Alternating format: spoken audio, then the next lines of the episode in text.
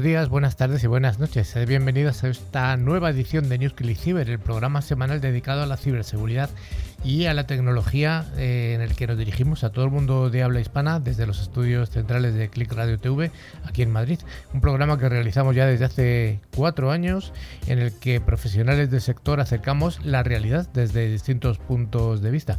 En el equipo del programa están representados CISOs, fabricantes, hackers, integradores, consultores, profesores, alumnos, bueno, de todo un poquito. En el equipo de hoy tenemos eh, en primer lugar a don Javier Echaniz. Hola Javi. Muy buenas, ¿qué tal? ¿Cómo estamos? Estamos bien, estamos con calor. Y con un gran premio por delante, ¿no? Y con un gran premio. También tenemos a don Carlos Valerdi. Hola Carlos. Bien, muy bien. ¿Te has cambiado de sitio? Eh, sí, hoy me he puesto a la derecha. Me resulta raro verte ahí, ¿eh? Me resulta raro. Tenemos a don Rafa Tortajada, siempre a mi izquierda. Hola, Rafa. ¿Qué tal, Carlos? Pasando calor aquí en Madrid, esto es un infierno. Pero te hemos puesto aire acondicionado. Sí, eso sí, mira, yo me voy a quedar aquí a vivir. No te quejes.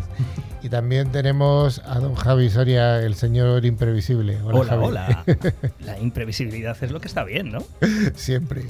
Estoy yo finalmente. Ah, espera, que tenemos a alguien allí al otro lado del Zoom. Hola, Joan, desde Palma de Mallorca. Tal? ¿Cómo estáis? Pues aquí también con un calor insufrible insufrible y estoy en gallumbos, directamente lo digo, ¿eh? O sea que. Eso no se dice, eso no se dice. bueno, también damos las gracias al otro lado de la pecera a Paula, que es la primera vez que está sola delante de los potenciómetros. Hola, Paula. Hola, buenas tardes. Bueno, pues muchas gracias por estar ahí, que seguro que nos va a hacer eh, a todo el mundo el programa muy fácil.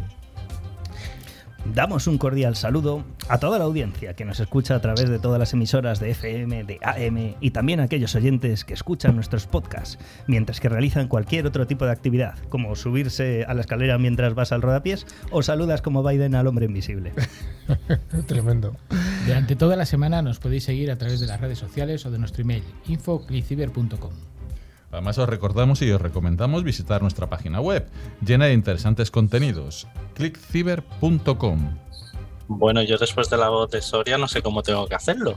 Eh, también os informamos de que podéis acceder a todos los programas anteriores a través de nuestro podcast disponibles en Spotify, iBooks, Apple Podcasts, TuneIn, YouTube, Twitch, donde además os invitamos a suscribiros, importantísimo, o cualquier otra plataforma, evidentemente. Para ello, solo tenéis que buscar la palabra clave ClickCiber.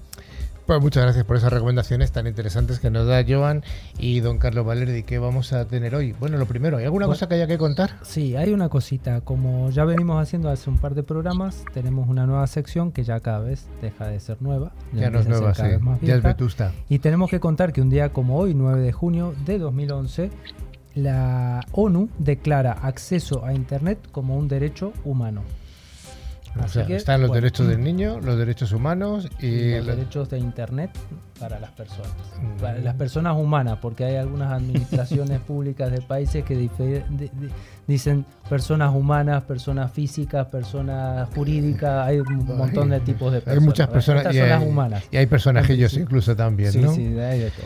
Bueno, pues interesante. Eh, que, hay, es, un derecho universal. Así es, es un derecho universal que no se cumple, porque recordemos que hay países que no tienen acceso ni siquiera al agua potable, así que muchos menos van a tener acceso a Internet. Sí. Y bueno, para continuar el programa, como siempre, noticias de ciberseguridad, una ciberpíldora donde hablaremos de ZTNA, Zero Trust Network Access, las tecnoefemérides, un monográfico donde hablaremos de metaverso y el especial de hoy de las antenas de plata. Pues sí, porque hay que contarlo. Bueno, pues vayamos con ese primer bloque, el bloque de noticias de ciberseguridad.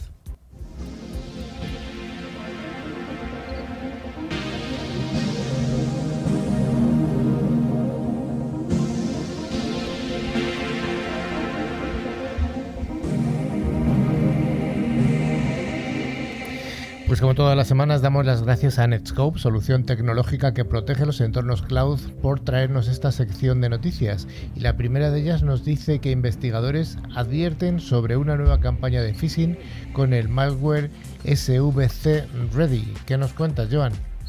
Bueno, pues que se ha observado una nueva oleada de campañas de phishing que prolongan o bueno, o propagan un malware previamente documentado llamado SVC Ready. El malware es notable por la forma inusual en que se entrega a los PCs objetivo. Utilizando shellcode oculta las propiedades de los documentos de Microsoft Office. según Patrick Schaffer, un analista de amenazas de HP en un escrito técnico. Bueno, se dice que este malware está precisamente en su fase inicial de desarrollo y que los autores actualizaron el mismo malware varias veces el mes pasado.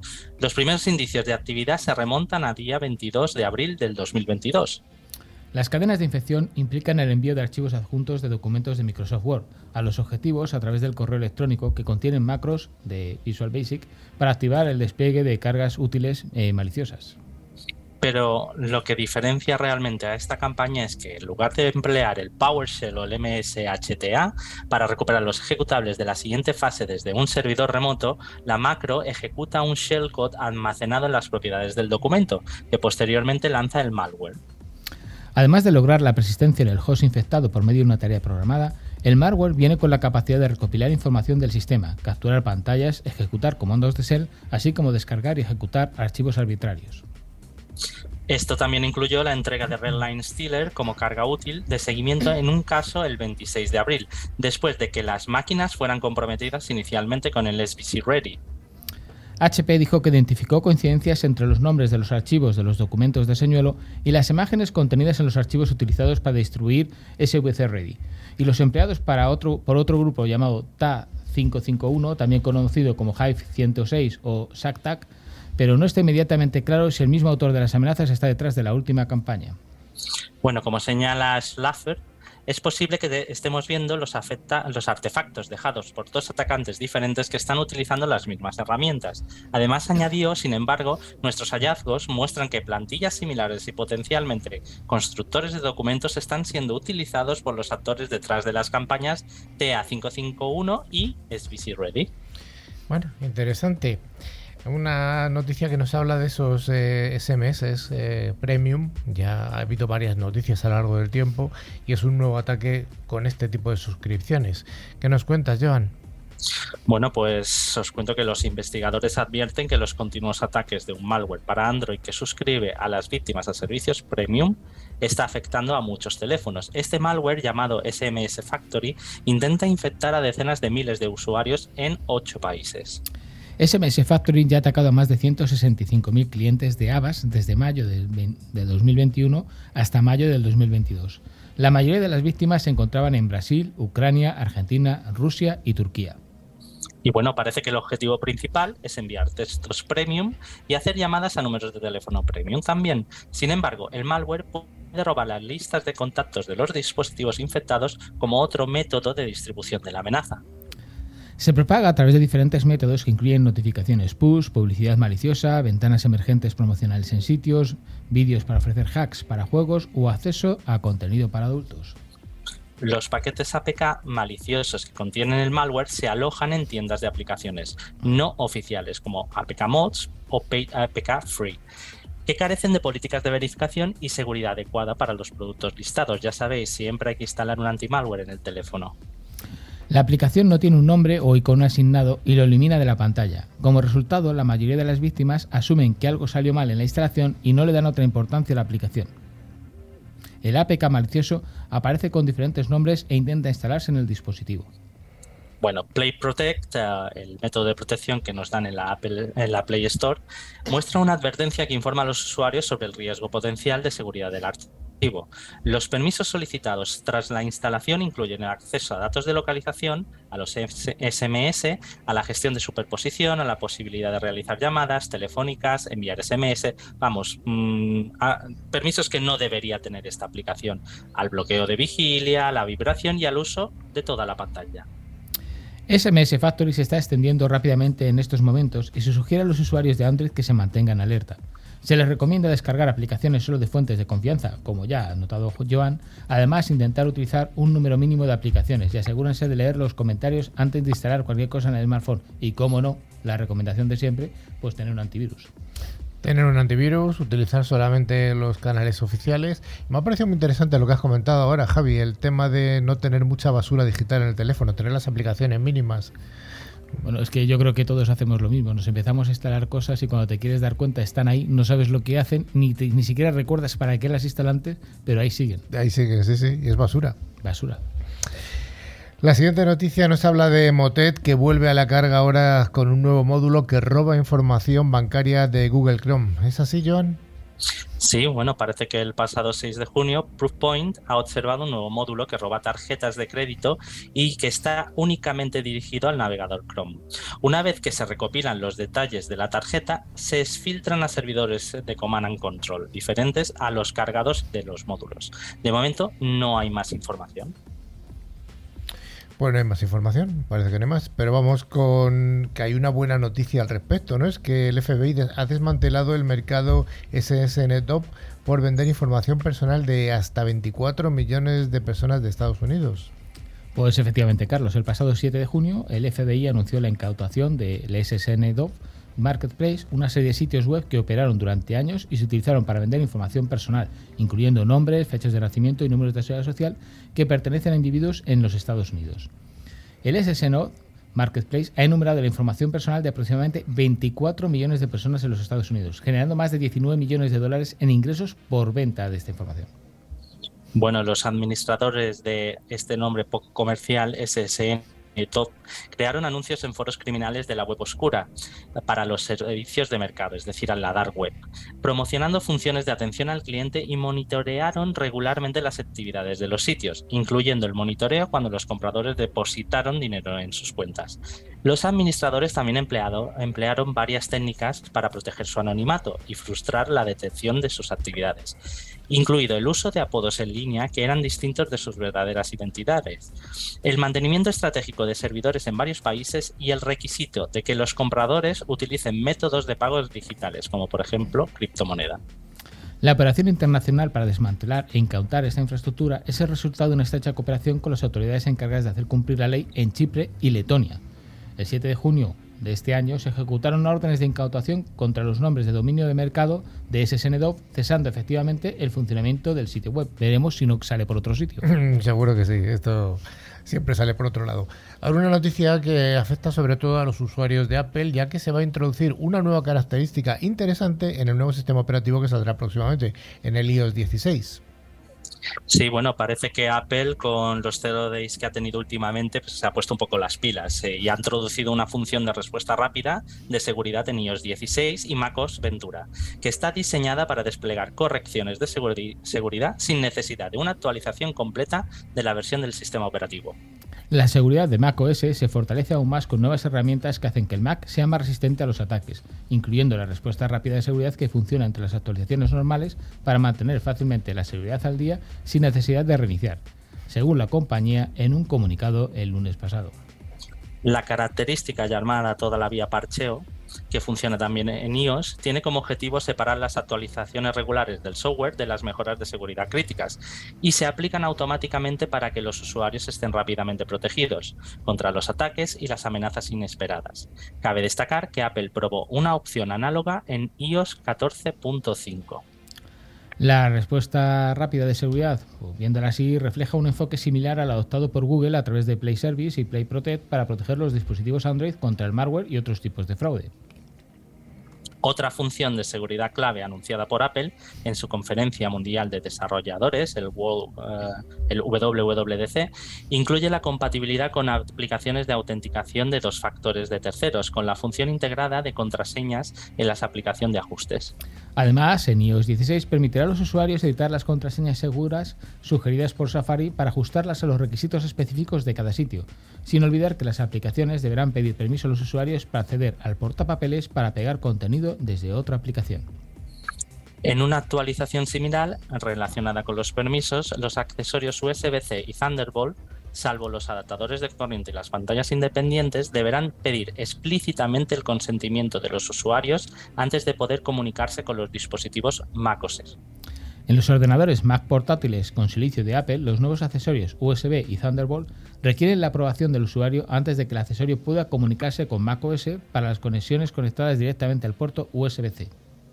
Y bueno, la, nueva salvaguarda de macOS eh, también es idéntica al modo restringido USB que Apple introdujo en iOS 12 hace cuatro años, que impide que los accesorios USB no autorizados conectados al puerto Lightning accedan a los datos de los iPhones y iPads sin el permiso explícito del propietario, si los dispositivos han estado bloqueados durante más de una hora. Por último, Apple ha confirmado que va a incorporar la compatibilidad con Passkey en el navegador web Safari, un estándar de inicio de sesión sin contraseña de nueva generación que permite a los usuarios iniciar sesión en sitio web y aplicaciones en todas las plataformas utilizando Touch ID o Face ID para la verificación biométrica. El mecanismo establecido por la FIDO Alliance y ya respaldado por Google y Microsoft pretende suplantar las contraseñas estándar proporcionando claves digitales únicas que se almacenan localmente en el dispositivo. Passkeys sustituye las contraseñas con un método de inicio de sesión más fácil y seguro, afirma el gigante tecnológico. Las passkeys nunca salen de tu dispositivo y son específicas del sitio para el que las creaste, con lo que se hace casi imposible que sean suplantadas. Ahora tocará ver la realidad. Yo creo que ligada a esta noticia hay una que ha surgido estos últimos días, ya que la Comisión Europea, la Unión Europea, lleva dando la brasa a los eh, fabricantes de, móviles que, que pongan el interfaz USB-C como cargador universal. Apple siempre se ha estado haciendo el remolón y ahora parece ser que ya se va lo va a implantar a partir del año 2024. Yo creo que es una buena noticia. Eh, esta, esta, universalidad de los cargadores. no simplifica la vida. Va a simplificar la vida de todo el mundo. La siguiente noticia nos dice que Follina sigue dando que hablar. ¿Qué nos cuenta Joan de este nombre tan curioso? Bueno, se me ocurren muchas cosas y no vayamos, relacionadas con vayamos, la Vayamos a la tecnología, vayamos. Sí, se ha atribuido a un, bueno, a un presunto agente de amenazas alineado con un Estado un nuevo conjunto de ataques que aprovechan la vulnerabilidad follina de Microsoft Office para dirigirse a entidades gubernamentales de Europa y Estados Unidos. La empresa de seguridad Proofpoint dijo que había bloqueado los intentos de explotar el fallo de ejecución remota de código que está siendo rastreado como CVE 2022 30190, puntuación CVS de 7,8. Se enviaron no menos de mil mensajes de phishing que contenían un documento señuelo a los objetivos. Esta campaña se hizo pasar por un aumento de sueldo y utilizó un RTF con el payload del exploit descargado desde la IP 4576532253, según la empresa en una serie de tweets. La carga útil, que se manifiesta en forma de un script de PowerShell, está codificada en base 64 y funciona como un descargador para recuperar un segundo script de PowerShell de un servidor remoto llamado sellernotification.live. Bueno, pues este script comprueba la virtualización, roba la información de los navegadores locales, clientes de correo y servicios de archivos, realiza el reconocimiento de la máquina y luego la comprime para exfiltración a la IP 4577-156-179, añadió la empresa. La campaña de phishing no ha sido vinculada a un grupo conocido previamente, pero se dice que fue montada por un actor de Estado-Nación basado en la especificación del objetivo y las amplias capacidades de reconocimiento de la carga útil de PowerShell. Bueno, pues el desarrollo sigue a los intentos activos de explotación por parte de un actor de amenazas chino rastreado como TA413 para entregar archivos zip armados con un documento de Microsoft Word manipulados con malware. Bueno, y ya como última noticia, parece que tenemos un nuevo caso similar al escenario de SolarWinds, eh, ¿no, Joan? Sí, pues sí, parece que actores maliciosos estarían utilizando exploits públicos para atacar la vulnerabilidad 0day de RC en Atlassian Confluence, que todavía seguiría sin parchear en muchas versiones de la herramienta y que presenta el potencial de crear un, un escenario similar al de SolarWinds. Los actores de amenaza están utilizando exploits públicos para golpear una falla crítica de ejecución remota de código, ERC, de día cero que afecta a todas las versiones de una herramienta de colaboración popular, utilizarla en entornos de cloud y servidores híbridos y permite la toma de control completa del host.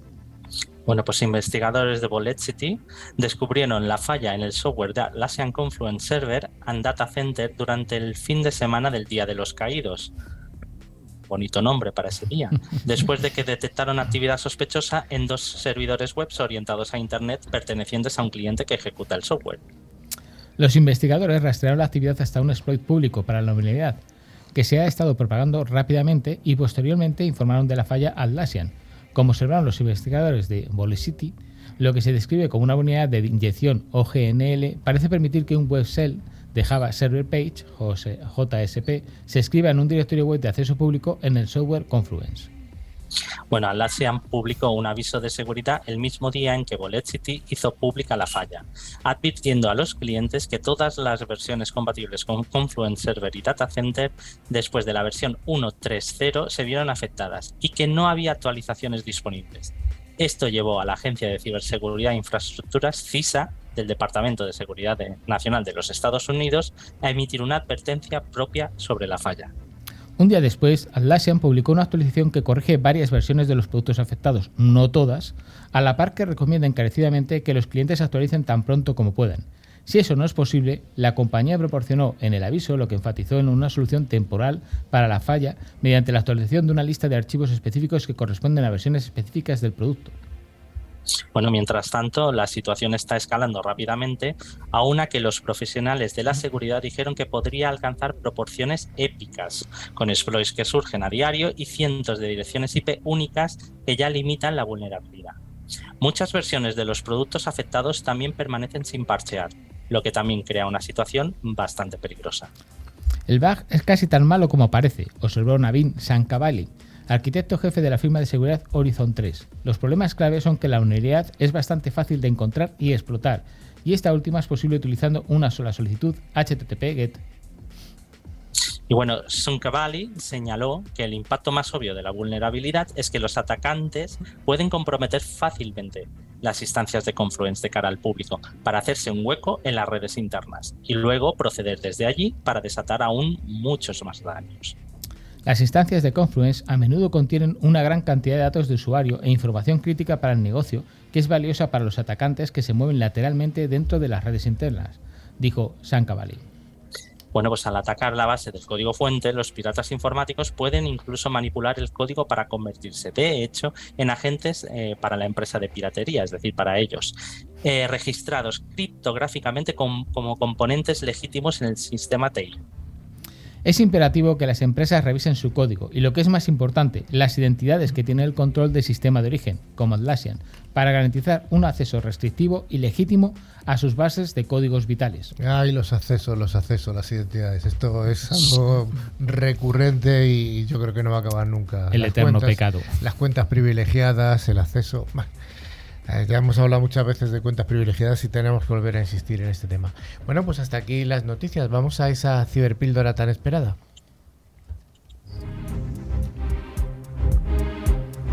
La ciberseguridad es uno de los sectores más pujantes de las tecnologías de la información. Si te interesa estar al día de los ciberataques y de cómo defendernos, escucha cada semana a Carlos Lillo y su equipo de expertos en NewsClick Cyber.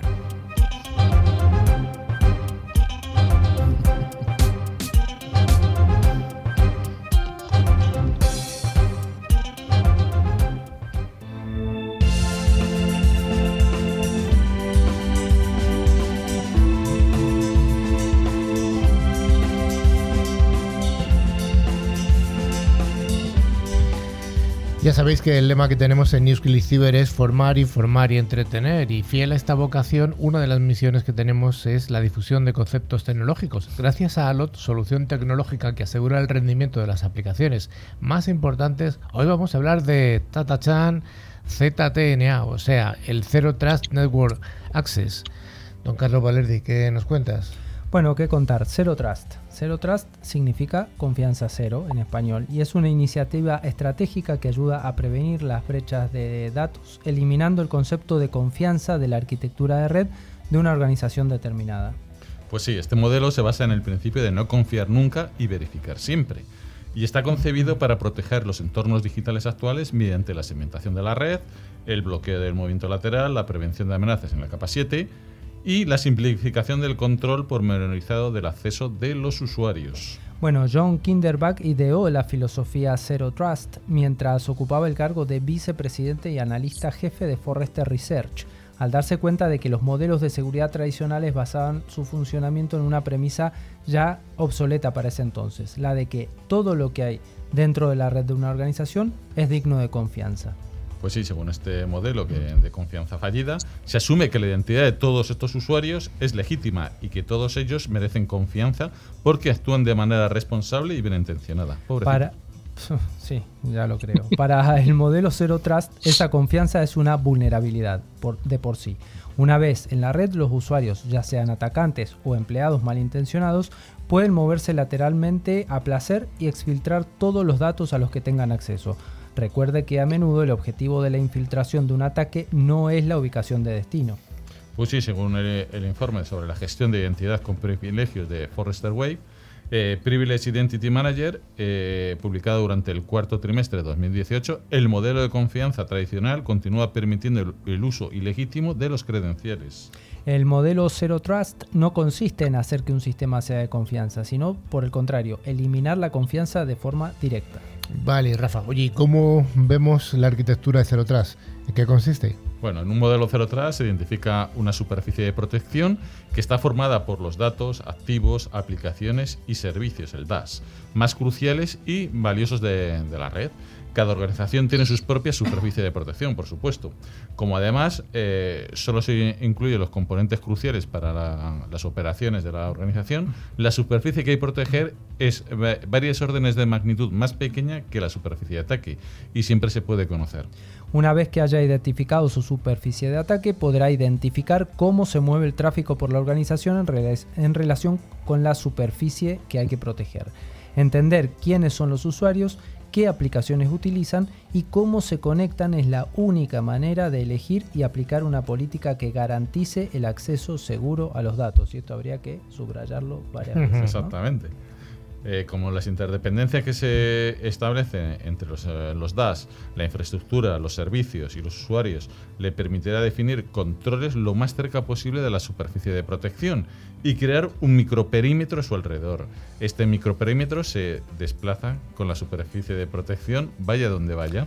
puede crear un microperímetro implementando una puerta de enlace de segmentación, lo que suele conocerse como cortafuegos de nueva generación, para que solo tengan acceso a la superficie de protección el tráfico conocido, permitido o las aplicaciones legítimas. Pues sí, esta, eh, este esta puerta de enlace de segmentación proporciona una visibilidad pormenorizada del tráfico y aplica eh, capas adicionales de inspección y control de acceso con una política detallada de capa 7, basada en el método de Kipling que define eh, la política Zero Trust, ban- basándose en, en el quién, el qué, el cuándo, el dónde, el por qué y sobre todo el cómo. Esta política determina quién puede transitar eh, por el microperímetro eh, en un momento dado, vetando a los usuarios no autorizados eh, el acceso a la superficie de protección y evitando la exfiltración de datos confidenciales. El modelo Zero Trust solo es posible en la capa 7. Cuando haya terminado de diseñar su política de Zero Trust alrededor de la superficie de protección, podrá continuar con las tareas de supervisión y mantenimiento en tiempo real. Ese será el momento de plantearse, por ejemplo, qué debería incluirse en la superficie de protección y de buscar interdependencias que aún no se han tenido en cuenta y formas de mejorar la política. Pues sí, eh, la estrategia Zero Trust no depende de la ubicación. De, eh, debe aplicarla a todo el entorno, porque eh, aunque, eh, ahora que los usuarios, dispositivos y la carga de trabajo de las aplicaciones están en todas partes, nubes, multinubes, etcétera, en tu casa, no tiene sentido introducirla en una sola ubicación. Los usuarios eh, adecuados necesitan tener acceso a las aplicaciones y los datos adecuados que tienen que tener ellos acceso. Hoy en día los usuarios también pueden acceder a aplicaciones y cargo- cargas de trabajo cruciales desde cualquier lugar. Recordemos su casa, cafeterías, oficinas, aeropuertos, desde una isla paradisíaca o también desde sucursales pequeñas. El modelo Zero Trust exige una visibilidad, una aplicación de políticas y un control que sean homogéneos, ya sea en el dispositivo directamente o en la nube. Un perímetro definido por software proporciona acceso seguro a los usuarios y previene la pérdida de datos, con independencia de la ubicación de los usuarios, de qué dispositivos estén utilizando o de dónde estén alojadas las cargas de trabajo y los datos, o centros de datos, nubes públicas o las aplicaciones SaaS. Pues sí, las, las cargas de tráfico son muy dinámicas y no dejan de moverse por distintos centros de datos y las nubes públicas, privadas e híbridas. Con Zero Trust eh, debe tener una visibilidad profunda de la actividad y la in- interdependencia de los usuarios, de los dispositivos, las redes, aplicaciones y por supuesto los datos. Estas puertas de, eh, de enlace de segmentación supervisan el, el tráfico, detienen las amenazas y aplican un control de acceso pormenorizado tanto en el tráfico vertical y en el horizontal, que circula tanto por su centro de datos como por los ent- entornos multinubes. Oye, don Carlos, ¿y cuál sería la implementación de este modelo de Zero Trust? Bueno, a ver, eh, Carlos, la gente suele pensar de forma errónea que el modelo Zero Trust es complejo, costoso y difícil de desplegar. Sin embargo, puede desarrollarse en arquitecturas ya existentes, por lo que le permite reaprovechar la tecnología que ya tiene.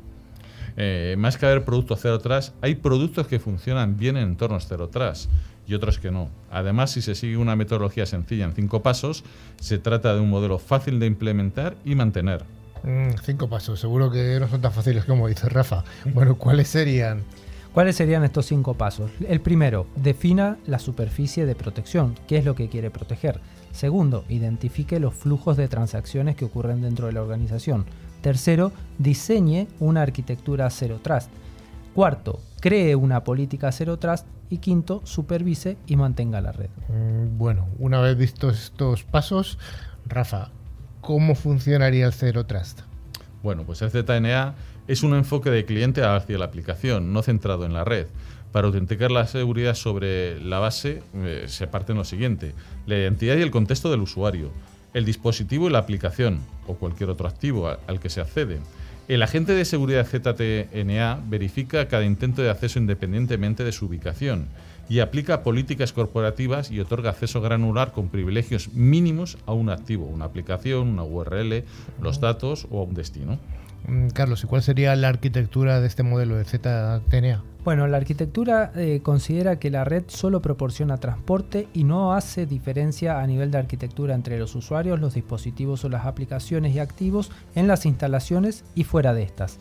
Aplica políticas corporativas consistentes en todos los intentos de acceso a los activos independientemente de la entidad, ya sea un usuario, un dispositivo o una aplicación activo, que solicite el acceso a los datos de la corporación o la ubicación de la entidad o el activo solicitado proporciona una seguridad completa a todos los usuarios WFA en cualquier dispositivo para cualquier aplicación en las instalaciones o en la nube y segmenta la red de extremo a extremo para garantizar un acceso granular de los usuarios legítimos solo a las aplicaciones permitidas con sus credenciales de privilegio. Eh, ¿Y cuál sería la arquitectura de este modelo de ZTNA? Bueno, pues un proxy agente de SDP eh, realiza conexiones salientes únicamente para asegurarse de que las redes y las aplicaciones sean invisibles para los usuarios no autorizados, el agente puede ser un dispositivo o un servicio en la nube. Una puerta de enlace en la nube. Las puertas de enlace distribuidas globalmente e implementadas en la nube permiten una conexión segura a la red empresarial y los destinos en la nube o lo que habíamos comentado, el SaaS pues el cliente, el software de SASE del cliente para los dispositivos del usuario final. También se encuentra disponible una, una implementación sin cliente.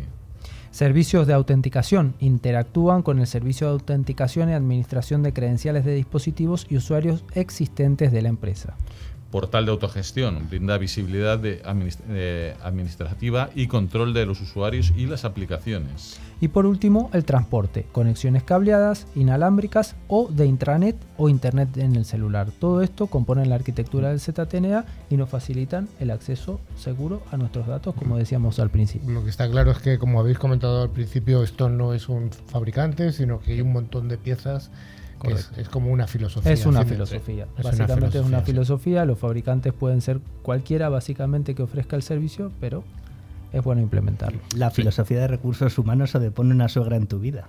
No se fía de ti, tú de ella y Sí, al final es eso. Es, al final es, es una filosofía de no fiarse de nadie.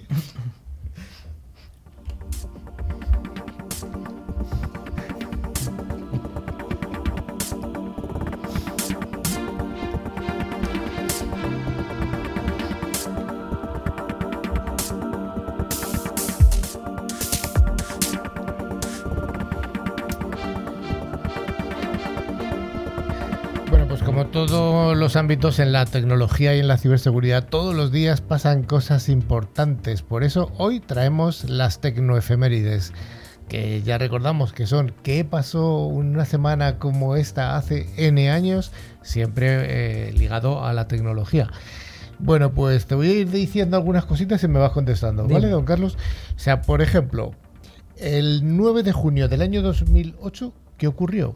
Bueno, ese 9 de junio pasaron dos cosas interesantes. Adivinen quién apareció en nuestras efemérides de la semana. IBM, como no podía ser de otra manera. Siempre IBM. IBM crea el Roadrunner, primer ordenador en, ca- en alcanzar un petaflop. Algún día diremos lo que es un petaflop. Sí, Y también pasa otra cosa interesante. Apple lanza la segunda generación del iPhone, el iPhone 3G, Hace, estamos hablando de hace 14 años. Hace 14 14 años sale el segundo iPhone. el segundo. el Interesante. segundo. Ya vamos por el 13. Ese Ajá. lo tuve yo, Primer- no he el vuelto a primero tener que me otro. compré. Vamos al siguiente. ¿Qué ocurrió el 8 de junio del año 2011? Bueno, el día se celebró el Día Mundial de alguien que algo que todos conocemos pero que nadie lo ha visto implementado hasta hoy, el IPv6. ¿Alguien ha visto un IPv6 implementado? Bueno, vamos a ver, yo te voy a contar una cosa. Yo eh, formé parte de- del lanzamiento de IPv6 eh, a nivel mundial. Tengo una camiseta incluso y, y decía, ¿y cuándo es lo siguiente? Y era en este año. Bueno, pues Bueno, seguimos yo, igual. yo te cuento que yo también participé Pues de entonces Argentina. estábamos sí, sí, juntos. sí, tengo el certificado y todo. Y Bueno, hasta pues el día de hoy ahí nadie estábamos. lo vio. Nadie Bueno, lo vio. el IPv6 que inicialmente se llamaba IPNG, que era Next Generation. Next Generation, luego cambió a IPv6. Eh, nos vamos al año 1984, un año muy bonito. Un año muy bonito. Un 6 de junio se lanza un juego que el- las efemérides anteriores habíamos hablado del Pac-Man, hoy vamos a hablar de otro clásico, el Tetris, el videojuego quizá más popular de todos los tiempos. Las de horas que le he echado yo, las de horas que, que he gastado y el cerebro Con que he la dejado Game ahí. Boy. Bueno, Eh, pero eso nos ayuda hoy a ordenar las maletas en el coche cuando salimos de vacaciones, ¿eh? También es verdad. entre otras cosas. También es verdad. Oye, nos vamos al año 1977. 77, bueno, Apple lanza al mercado la Apple II. Yo, por lo menos, de esta mesa, yo no había nacido y ya Apple había lanzado su Apple II. Sí, que se dice que este fue el ordenador aquel que, que montaron en el garaje de su casa los dos Correcto. creadores de Apple. que lo Exactamente. montaron. Bueno, pues, pues yo he visto alguno, lo he visto alguna vez y bueno, pues es una curiosidad. ¿Y algo más? ¿Algún, Bueno. ¿Alguna noticia interesante de 1983, por ejemplo? Por ejemplo, el 3 de junio del año 83 se estrena Juegos de Guerra, una de las películas Película. más famosas de- del mundo y de la historia. Y algo importante también, Carlos, un 7 de junio de 1937 nace Ted Nelson. Y muchos se preguntarán, ¿quién es Ted Nelson? Bueno, pues es el padre de los términos hipertexto e hipermedia. Quizá hoy considerado el padre de la web. Exactamente, porque la web se basa es un- en un protocolo de manejo de hipertextos. Correcto. Pinchas en un enlace y te lleva a otro sitio. Ese es el, concepto de hipertexto. Bueno, tenemos algunos más, pero yo creo que podemos dejarlos aquí, ¿no? Dejemos alguno para el año que viene. Dejemos Por la duda que aparezca algo ahora. Exactamente. bueno, pues unas tecnoefemérides muy curiosas.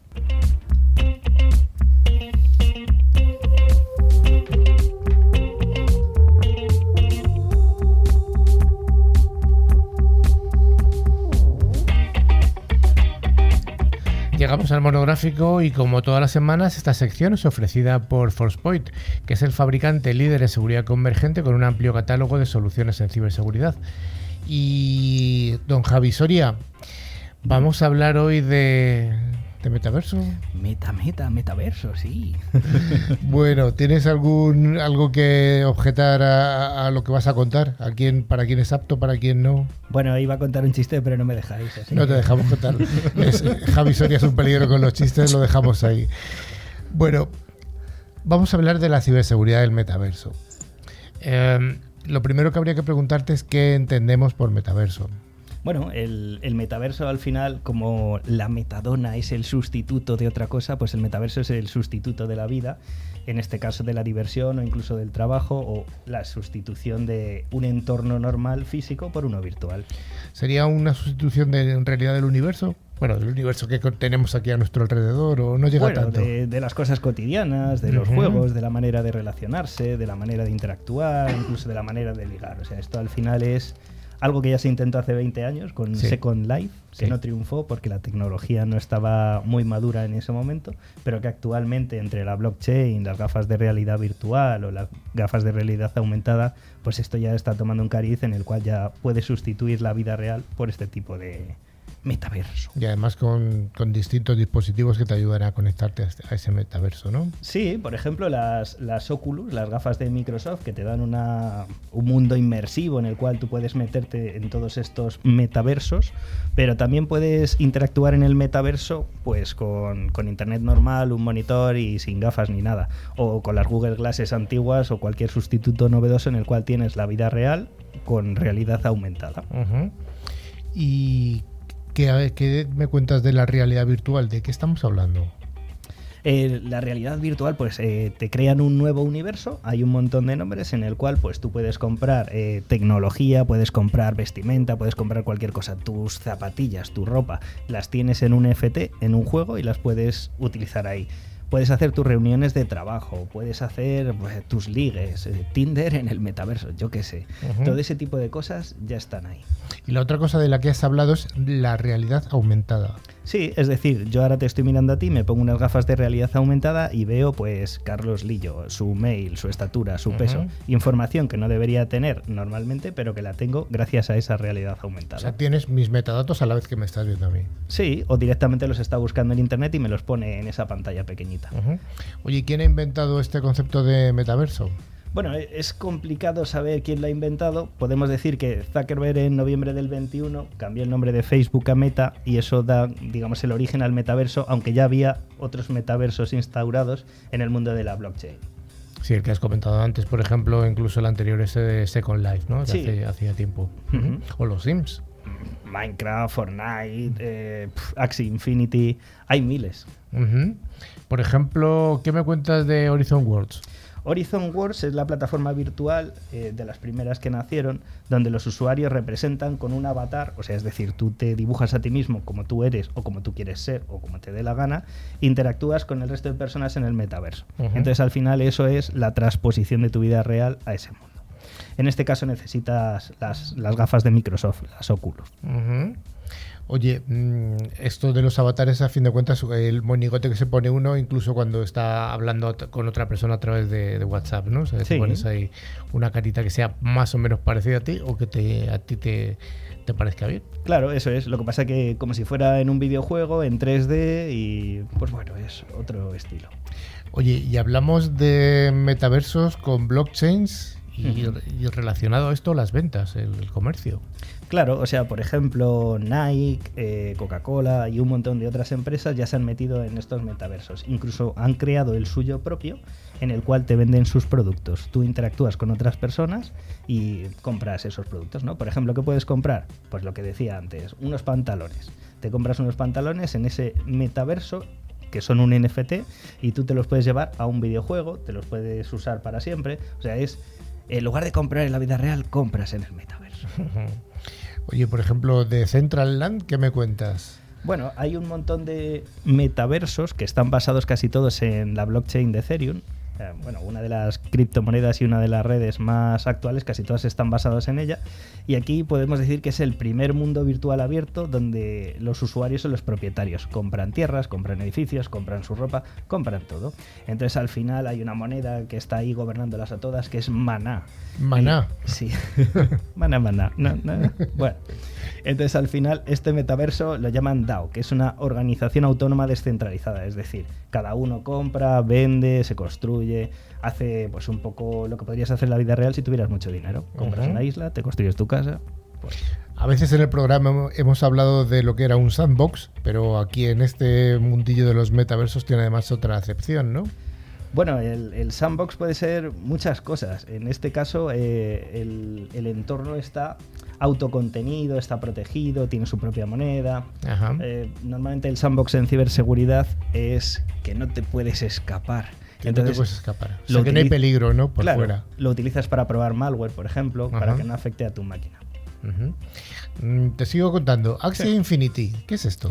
Uy, esto se podría decir que fue la evolución de los Pokémon. Es un juego de, de unos gatos bastante feos. Bueno, yo los llamo gatos, puede ser cualquier otro tipo de animal. Tienen pelitos así en la, en la boca, ¿no? Sí, y haces como unos equipos y atacas a otra persona. Entonces aquí el negocio está en que compras gatos para atacar a otros, los evolucionas y los crías. Entonces esto es un metaverso, pero es un metaverso de crianza de ese tipo de animales y combates. Entonces ahí pues la gente se ha hecho de oro, incluso determinados países en pandemia que no podías trabajar porque te tenían recluido en casa por las medidas del COVID, pues la gente se dedicaba a jugar a esto y se han sacado un sueldo entre 500 y 600 dólares al mes criando gatos. Criando gatos virtuales, evidentemente. Oye, ¿qué me dices del metaverso Somnium Space? Somnium Space pues es un metaverso construido eh, sobre la red de Polygon. Esta no es en Ethereum, donde los usuarios pues se sumergen en eso, en otro mundo alternativo. En este caso, tú puedes crear tus personajes, tus objetos, negociarlos con NFT, monetizar el juego y sobre todo pues tener experiencias un poco extrañas, ¿no? Aquí han dicho que también ya se puede dar besos la gente. Bueno, en fin. Oye, Blocktopia, otro metaverso. Uf, eh, hay un montón. En este caso es una experiencia inmersiva. Todo lo que sea inmersiva, gafitas de, de realidad virtual. ¿Hay otro tipo de dispositivos para, para otros otros sentidos, para el tacto, para el olfato? ¿O todavía no se ha llegado a eso? Sí, los hay.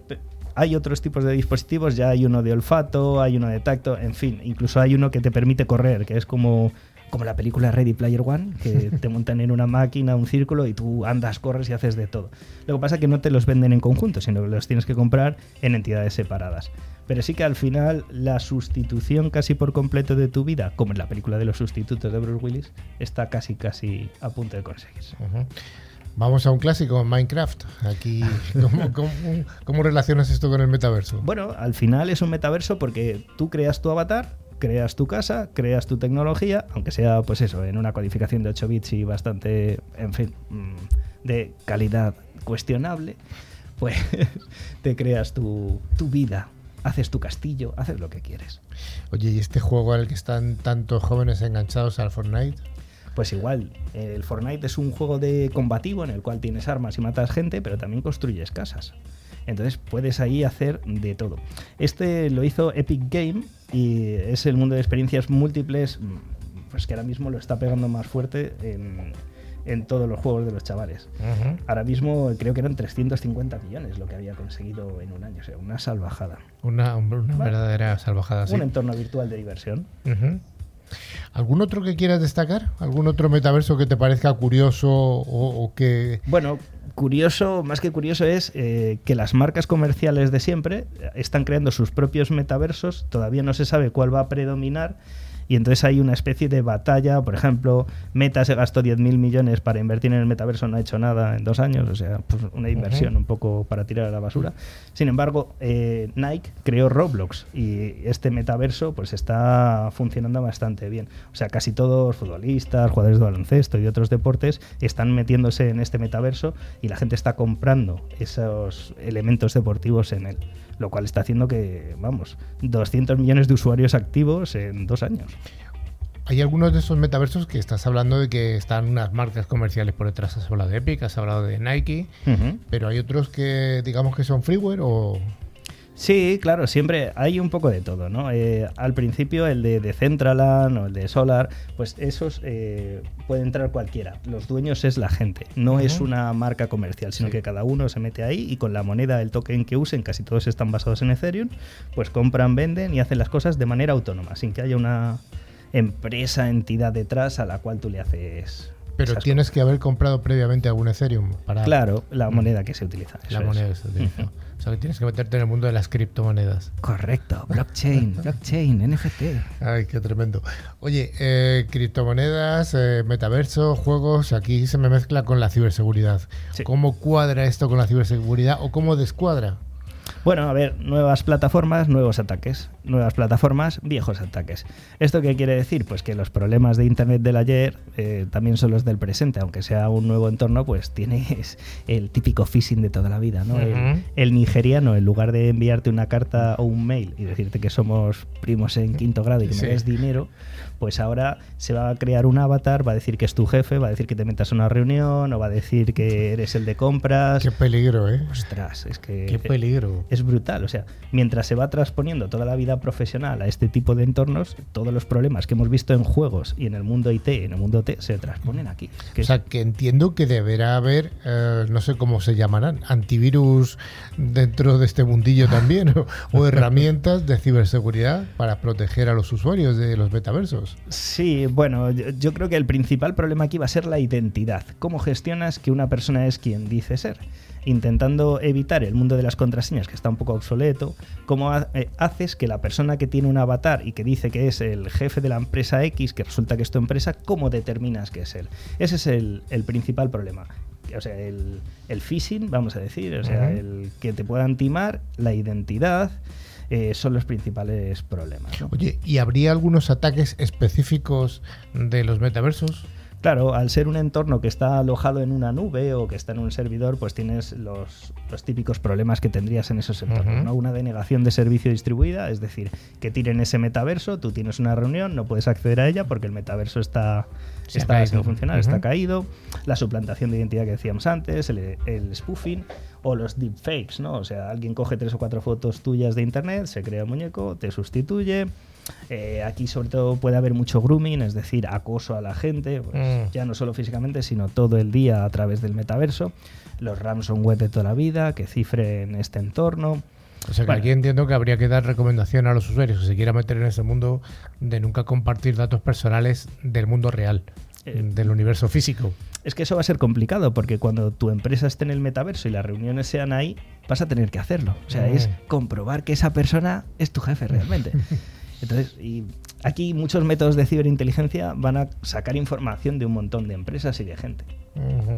A tener cuidado con el fraude del SEO en el metaverso, ¿no? entre otras cosas. Por ejemplo. La verdad es que se me ocurren cosas que todavía no están ocurriendo y que seguro que dentro de unos meses esto va a evolucionar y van a aparecer nuevas amenazas o, cosas que todavía desconocemos. Totalmente, esto está en pañales, esto acaba de mm. empezar, lo que os decía, esto es eh, el germen inicial en el cual pues todavía hay pocas cosas, la comunidad de ciberseguridad tiene que ponerse más al día en este punto, tiene que crecer en conjunto, se tiene que ver qué metaversos van a funcionar, cómo pasar de uno a otro, o sea, ahora mismo esto es, ostras, vamos a visitar cinco o seis monográficos. Te voy a hacer una pregunta que quiero una respuesta rápida y corta y quiero que te mojes. ¿Tú quién crees que va a dominar el mundo de los metaversos? ¿Una plataforma comercial o algo más distribuido? Yo creo que van a ser varias. Una va a ser, eh, por ejemplo, yo qué sé, eh, una libre de estas que decíamos al principio, que, que, no tenga muchos usuarios. Todas las marcas van a tener la suya propia y Meta se va a intentar hacer con ellas. Pero las de los videojuegos, cada uno va a tener la suya. Pues vamos con el concurso.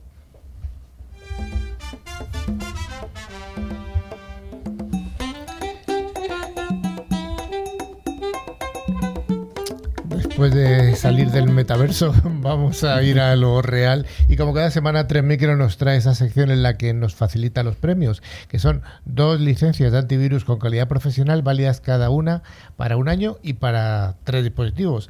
El valor de la licencia es de unos 50 euros y cada licencia se puede instalar en tres dispositivos, que pueden ser Mac, PC, tablets o móviles.